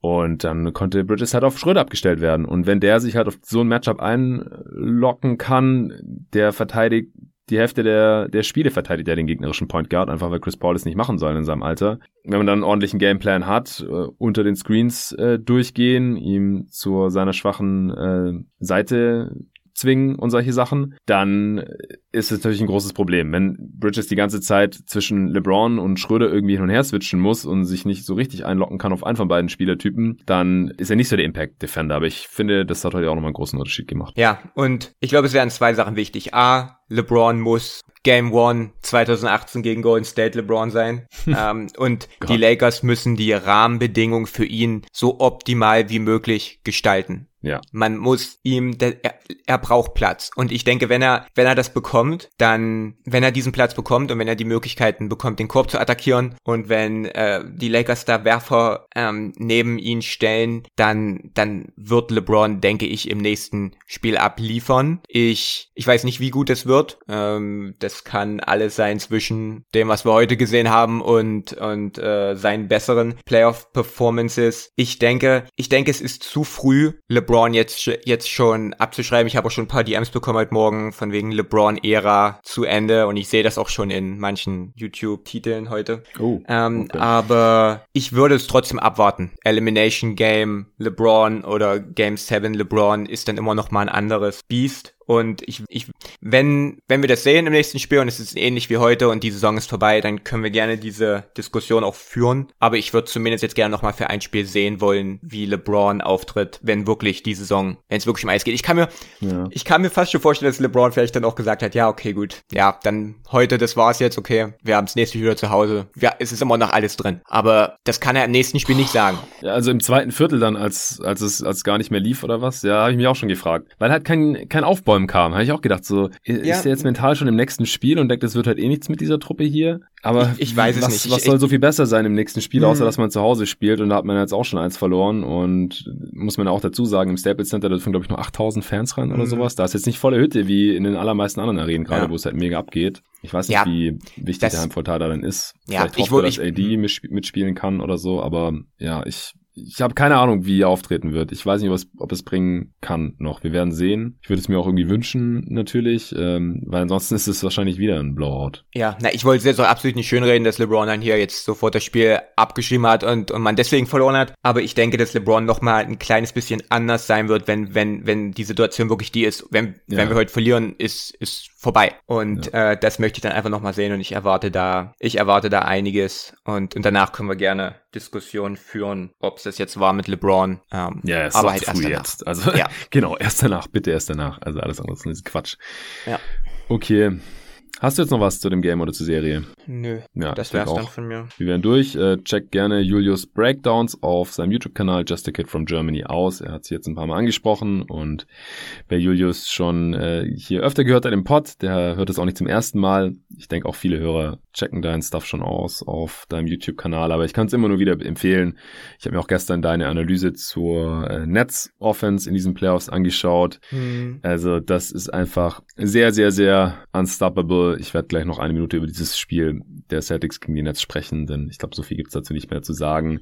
Aber du hast schon zu weiß nicht, fast allen Playoff-Serien jetzt einen Breakdown gemacht, oder? Ich hatte, ja, die einzige, die ich jetzt bis jetzt nicht, nee, ich habe zwei, habe ich nicht, habe äh, nichts gemacht zu äh, Washington gegen Philadelphia, ja. da kommt aber heute was, da rede ich über diese ähm, Hack-Band-Taktik. Oh ja, okay. Ähm, wie das funktioniert hat und halt auch so ein bisschen allgemeiner, wie so die Geschichte von dem Ganzen ist und ob sich das mathematisch rechnet, Vor- und Nachteile. Hm. Und, äh, und dann halt zu dieser äh, Portland gegen Nuggets-Serie habe ich noch gar nichts gemacht. Das hm. ist immer ein bisschen, und da sind viele Spiele zeitgleich zu denen den Lakers spielen. Äh, ja. Deswegen habe ich da auch noch gar nicht so viel überhaupt aus der Serie gesehen, bis auf ab und zu meine Crunch-Time oder die Highlights. Ähm, aber da muss ich gucken, die geht ja vielleicht auch noch. Obwohl, die kann ja auch dann schon im nächsten Spiel Kann im nächsten sein. Spiel vorbei sein, genau, wenn ja. die Nuggets in Portland spielen. Ich ja. habe es gerade mit dem Patrick äh, runtergebrochen hier. Äh, krasse Serie, war auch krasses Spiel mit dem Lillard, was der da jetzt abgezogen mhm. hat. Rekord für Dreier in Playoffs aufgestellt und solche Sachen. Äh, vielleicht gibt es mhm. auch mal nochmal Material für ein Video ab.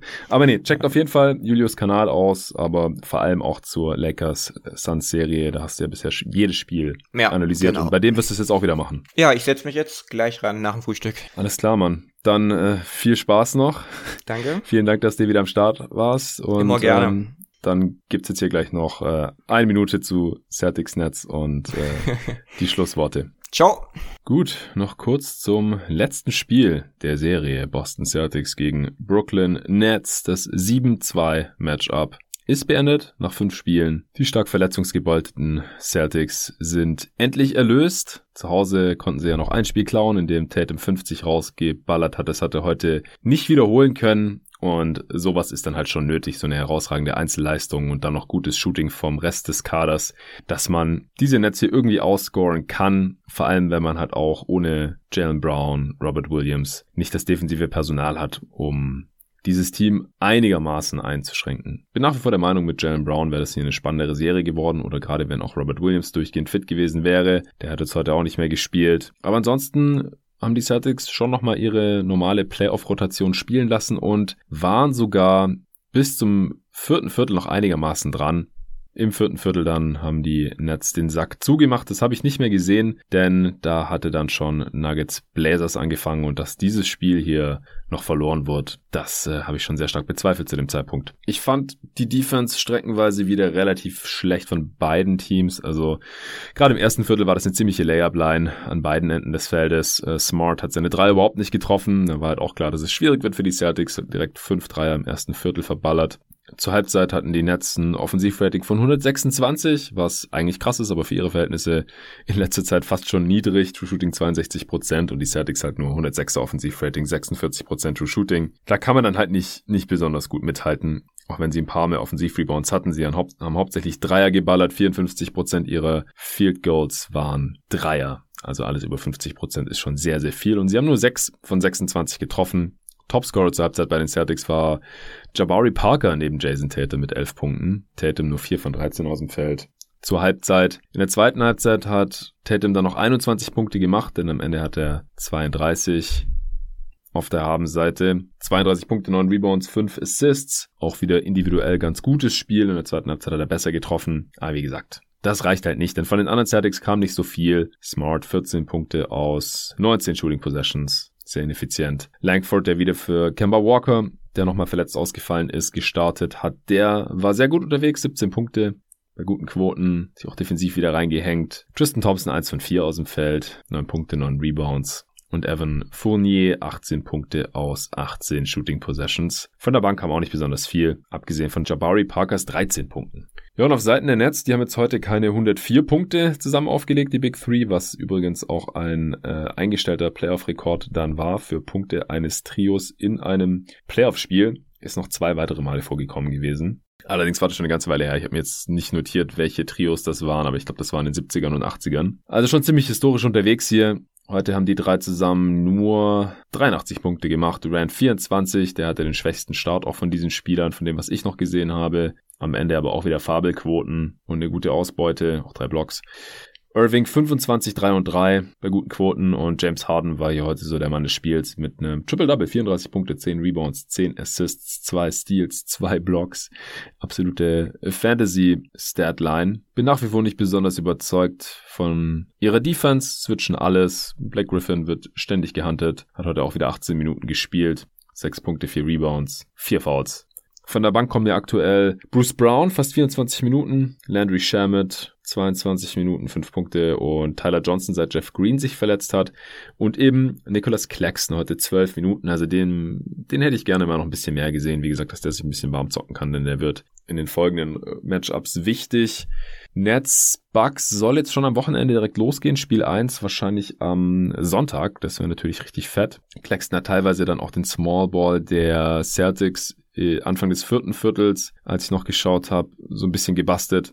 Er ist zwar kein Riesenbrocken, aber ist halt doch noch ein Big und ja, konnte dann in Zone ein paar Sachen machen, Rebounds holen und so und dann haben die Celtics auch wieder Tristan Thompson reingemacht, um das ein bisschen zu countern. Insgesamt haben die Nets es Jason Tatum ab und zu wenigstens einigermaßen schwer gemacht. Da stand einmal Shamit gegen ihn, der eigentlich One-on-One -on -one auf verlorenem Posten sein sollte. Das war in der linken Corner.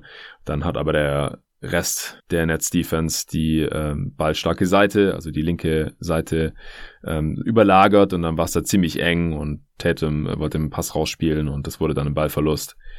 Aber Tatum ist halt auch so ungefähr die einzige wirklich gefährliche Scoring-Gefahr der Nets. Und das wird gegen die Bucks schon ganz anders werden. Also ich bin da sehr, sehr gespannt. Ich denke, ich werde jetzt keine gesonderte Preview mehr zu der Serie aufnehmen, einfach weil ich auch schon sehr viel über Bucks Nets gesprochen habe in den letzten Pods. Also hört noch mal rein. Vor allem in dem Pod mit Arne vom Samstag, da haben wir da relativ ausführlich drüber gesprochen gehabt. Ich bleib bei meinem Tipp von vor der Playoffs. Da hat sich jetzt nichts dran verändert, auch mit den Verletzungen von Jeff Green und Dante DiVincenzo nicht, dass ich hier die Bucks immer noch leicht favorisiert sehen würde in dem Matchup und auf Bucks in sieben tippen würde. Ich denke, die Celtics haben sich den Umständen entsprechend hier ganz wacker geschlagen. Sie waren absolute Underdogs, sie haben ein Heimspiel gewonnen, hat mein meine Erwartungen erfüllt. Wie gesagt, ich hatte auf Nets in 5 getippt. Auch die Nets sind hier unterm Strich so aufgetreten, wie man es eigentlich erwarten konnte. Sie hatten über die ersten vier Spiele im Schnitt ein Offensivrating von 130, was extrem krass ist. Und im Spiel heute auch wieder. Deswegen äh, ist es dann wohl auch der Durchschnittswert über die gesamte Serie. Muss ich mal gucken, wie oft es das schon gab, dass ein Team über eine gesamte Serie ein Offensivrating von 130 hatte. Ich könnte mir vorstellen, dass es das erste Mal ist. Offensiv muss man sich um den Netz auch gar keine Sorgen machen. Gegen die Bucks wird es zwar ein bisschen schwerer werden, aber defensiv, ja, wie gesagt, da bin ich sehr, sehr gespannt. Die Celtics haben einen jungen Kern, was aus Kemba Walker und Tristan Thompson wird. Müssen sie jetzt mal schauen denn die passen vor allem vom Alter her nicht so zum Rest des Teams. Aber Jalen und Jason ist eine sehr gute Grundlage, ein starker Kern, der muss auf jeden Fall zusammengehalten werden. Auch Brad Stevens würde ich das jetzt hier nicht allzu sehr anlasten. Es war eine sehr schwierige, es war eine sehr schwierige Saison mit Covid, vielen Ausfällen. Am Ende hat man jetzt die Playoffs noch gepackt über das Play-in-Tournament.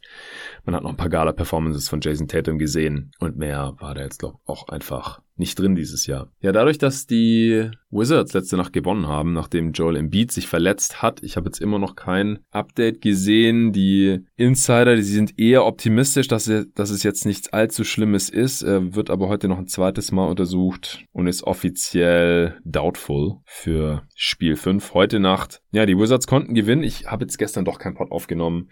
Es tut mir leid, ich hatte es angekündigt. Ich mag es eigentlich nicht so gerne, dann spontan nicht aufzunehmen. Aber ich muss ganz ehrlich zugeben, ich habe mir die erste Halbzeit von dem Spiel angeschaut und dann bin ich eingeschlafen und bin erst in der zweiten Halbzeit von Grizzlies Jazz wieder aufgewacht. Da ich dann ja mit Torben verabredet war, einen Pod aufzunehmen, habe ich angefangen, die erste Halbzeit nachzuschauen, sobald das Spiel durch war. Und dann ähm, habe ich auch mit Torben gequatscht und wir sind letztendlich zum Schluss gekommen, ich war nicht richtig fit, ehrlich gesagt, und er auch nicht. Und dann haben wir gesagt, wir verschieben einfach unsere Aufnahme, unsere Analyse dieser Serie. Ich hoffe, dass es dann morgen klappt, ist noch nicht hundertprozentig sicher, hängt auch davon ab, ob Torben bis dahin wieder gesund ist. Aber ich werde morgen auf jeden Fall aufnehmen, denn ich werde auf jeden Fall mir David reinholen. Eventuell dann noch Torben, aber früher oder später werde ich mit ihm auf jeden Fall über Jazz Grizzlies sprechen. Sorry, dass gestern kein Pod kam. Vor allem, weil ja die Wizards gewonnen haben und ich gesagt habe, wenn die Sixers hier irgendwie verlieren sollten, dann werde ich es auf jeden Fall analysieren. Allerdings, äh, wenn ein Beat nicht dabei ist und das dann der Hauptgrund ist, dann kann man das natürlich auch relativ schnell erklären. Und es ist jetzt natürlich ja sehr spannend, ob er hier nachhaltig angeschlagen ist Offiziell hat er Right Knee Soreness. Das ist sehr schwammig. Man weiß nicht genau, was er am Knie hat. Er wurde irgendwie von Robin Lopez geblockt und ist dann an der Baseline so gestürzt. Das sah eigentlich eher so aus, als würde auf den, wäre auf den Rücken gefallen und als wäre das dann vielleicht das Problem oder auf den Hintern. Also das ist alles sehr undurchsichtig. Das ist klar, dass die Sixers ohne Joel Embiid nicht ansatzweise dasselbe Ceiling haben. Sie sollten eigentlich trotzdem besser sein als die Wizards. Aber durch den Sieg Washingtons haben wir jetzt zum zweiten Mal die Situation in diesen Playoffs, dass wir nur einen Sweep in der gesamten ersten Runde haben. Eben Bucks Heat. Wer hätte das gedacht, dass wenn es einen Sweep gibt, dass es diese Serie ist. Seit 2003. Damals wurde das Best of Seven Format in der ersten Runde eingeführt. Davor war es ja Best of Five. Die Älteren werden sich noch erinnern. Und ansonsten hatten wir das nämlich nur vor drei Jahren. 2018. Da gab es auch nur einen Sweep. Und ansonsten gab es immer mehr Sweeps als nur einen. Also eine überdurchschnittlich spannende erste Runde. Dadurch, dass diese ganzen Serien auch noch nicht durch sind, gibt's heute Nacht auch nochmal vier Spiele und nicht wie am Wochenende hintereinander weg oder nur teilweise überlappen, sondern Grizzlies Jazz zum Beispiel, das verschwindet komplett hinter Hawks, Knicks und Mavs Clippers. Es läuft total zeitgleich. Ich muss dann mal schauen. Also ich habe mit David jetzt ausgemacht, er kommt rein in den Pod und er schaut immer das Spiel, was gerade am spannendsten ist. Um 1 Uhr geht's los mit Wizards Sixers. Das werde ich dann mal mindestens das erste Viertel schauen. Dann fängt Hawks nix an. Wenn die Hawks gewinnen, ist diese Serie auch durch. Wenn die Knicks zu Hause jetzt gewinnen können, dann geht's zurück nach Atlanta. Zwei Stunden später um halb vier, also wenn dieses Spiel immer noch nicht durch ist, fängt Grizzlies Jazz an. Wenn die Jazz zu Hause gewinnen, dann ist die Serie auch durch. Aber die letzten Spiele waren immer lange, sehr knapp und spannend. Deswegen ist es auch noch nicht unbedingt gesagt. Und die Grizzlies haben ja schon einmal in Utah gewonnen, wenn auch Donovan Mitchell in dem Spiel gefehlt hat. Und dann um 4 Uhr kommt für mich der Kracher der Nacht, äh, Mavs bei den Clippers. Spiel 5, die Serie ist ausgeglichen und ich glaube halt, dass dieses Spiel 5 hier schon ein bisschen vorentscheidend sein könnte. Ich bin gespannt, wie fit Doncic ist. Ist echt schade, dass Verletzungen gerade diese Playoffs schon derartig überschatten. Doncic, Anthony Davis, Chris Paul, Joel Embiid. Ich hoffe, dass es bei dem Großteil der Spieler nicht ganz so schlimm ist. Bei Davis bin ich da am pessimistischsten. Doncic soll es schon wieder besser gehen. Chris Paul denke ich auch, dass der im nächsten Spiel wieder einigermaßen fit sein wird.